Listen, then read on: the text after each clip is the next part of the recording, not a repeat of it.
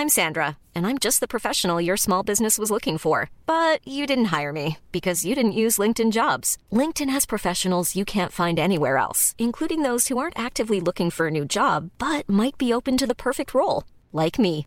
In a given month, over 70% of LinkedIn users don't visit other leading job sites. So if you're not looking on LinkedIn, you'll miss out on great candidates like Sandra. Start hiring professionals like a professional. Post your free job on linkedin.com/people today. Letras Libres presenta Cine Aparte con Fernanda Solórzano.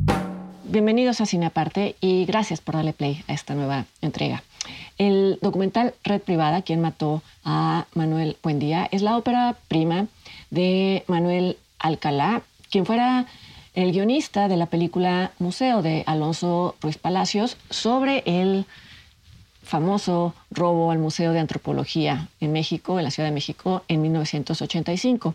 El hecho que aborda el documental de Alcalá ocurrió un año antes del robo Antropología y se trata del asesinato en plena vía pública del legendario periodista Manuel Buendía. Para quienes no estén familiarizados con la figura de Buendía, basta decir que fue el periodista más incómodo de la segunda mitad del siglo XX mexicano.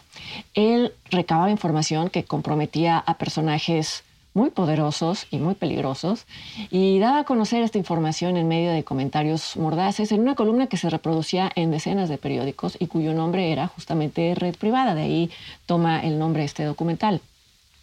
Eh, Buen día sostuvo esta columna a lo largo de casi dos décadas y se asume que una o varias de las revelaciones oscuras aparecidas ahí eh, provocaron su asesinato la noche del 30 de mayo de 1984, cuando fue baleado por la espalda por un hombre que bajó de una motocicleta conducida por otra persona para luego escapar ambos.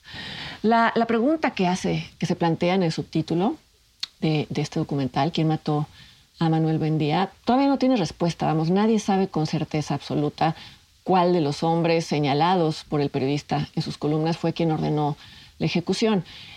El documental de Alcalá no se propone necesariamente responderla y vale la pena tener esto presente para que no haya decepcionados sobre por qué el director no, no se decanta por una sola hipótesis o por qué no descubre un nuevo ángulo.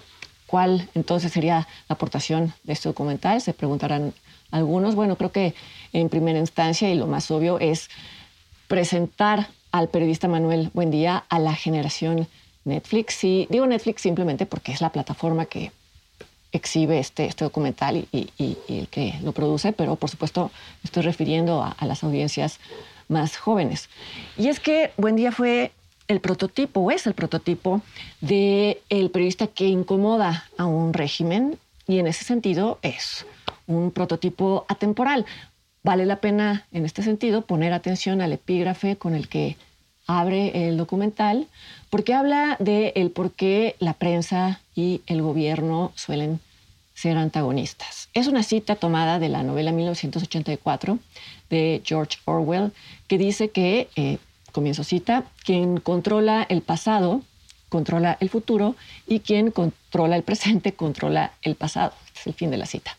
Quien conozca la, novela sabrá que esto se refiere a la necesidad de los gobiernos totalitarios de construir y proteger una narrativa que les permita perpetuarse.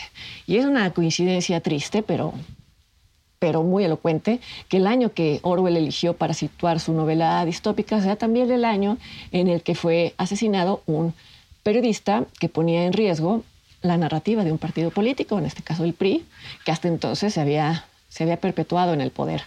Otra, otra aportación de red privada, creo, es que añade detalles y le da cuerpo a las hipótesis sobre el asesinato de Buendía, por lo menos a las principales. Por ejemplo, aquella que sostiene que lo eliminaron grupos de ultraderecha que operaban en el país, o aquella que señala como autor intelectual al entonces gobernador de Guerrero, Rubén Figueroa, un cacique, que no tenía empacho en decir que eh, eh, durante su administración no había activistas ni presos políticos porque estaban muertos, con las implicaciones que eso, eso tiene. Eh, Red Privada hace, hace el, retrato de estos blancos frecuentes de los dardos de Buen Día y da ejemplos además concretos de qué era lo que este periodista decía, decía sobre ellos.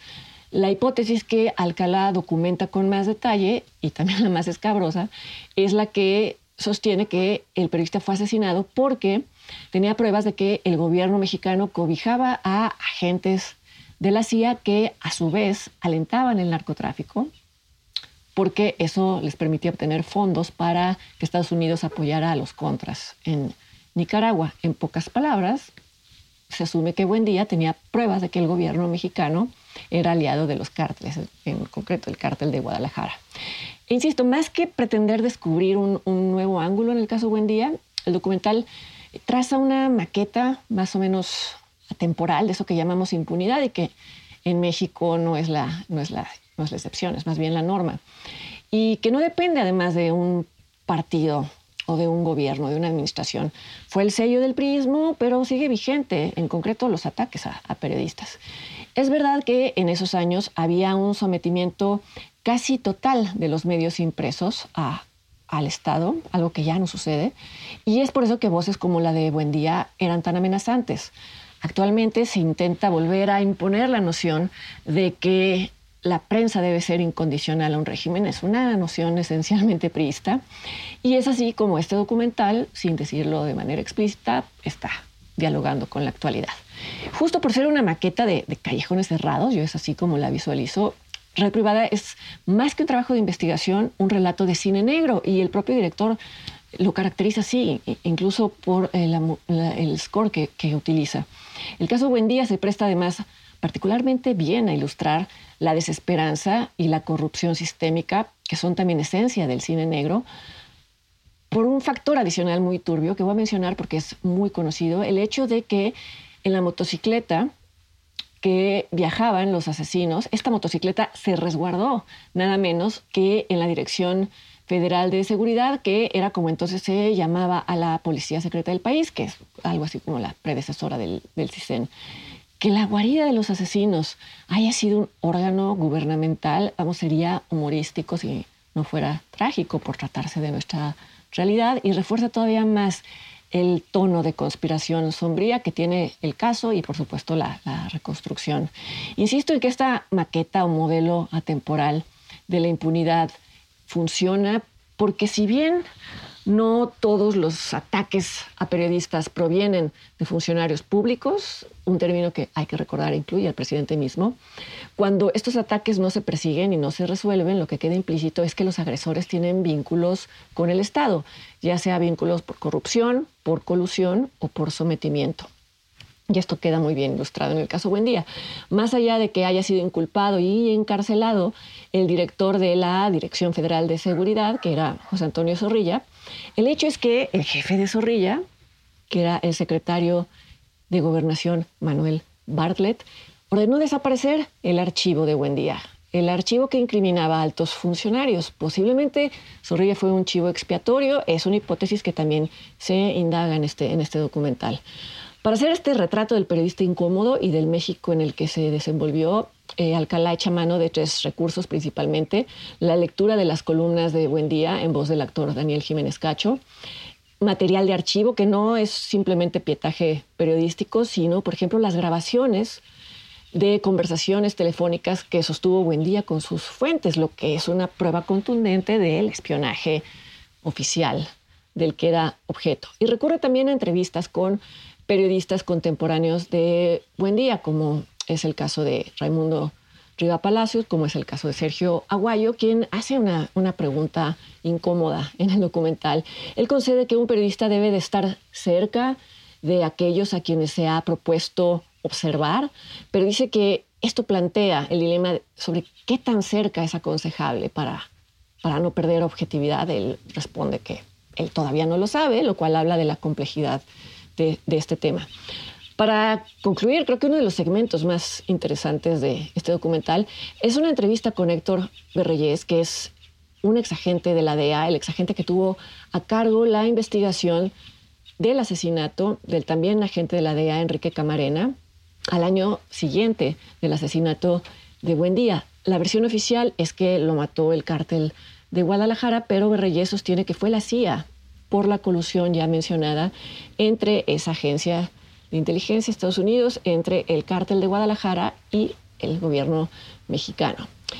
Estas declaraciones de Berreyes refuerzan la hipótesis de que tener esa información fue lo que le costó la vida a Buendía. Y ya que Berreyes es básicamente el entrevistado principal de la serie documental El último narco, que puede verse en Amazon Prime, pues les propongo ver esta serie documental como, como complemento de Red Privada, quien mató a Manuel Buendía. En El último narco, Berreyes habla de su investigación y da a conocer detalles escabrosos no solo de los jefes del narco, que eso ya se espera de ellos, sino detalles escabrosos de la protección que, que gozaron por parte de dos agencias de inteligencia, la estadounidense y la mexicana, la cual, como ya mencioné, dependía entonces de un funcionario que hoy, sin más, es el director de la Comisión Federal de Electricidad.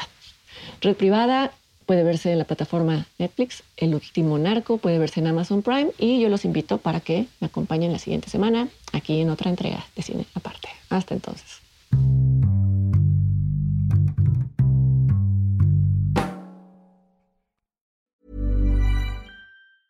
Planning for your next trip? Elevate your travel style with Quince. Quince has all the jet-setting essentials you'll want for your next getaway, like European linen premium luggage options, buttery soft Italian leather bags, and so much more. And is all priced at 50 to 80% less than similar brands. Plus, Quince only works with factories that use safe and ethical manufacturing practices. Pack your bags with high-quality essentials you'll be wearing for vacations to come with Quince. Go to quince.com/pack for free shipping and 365-day returns.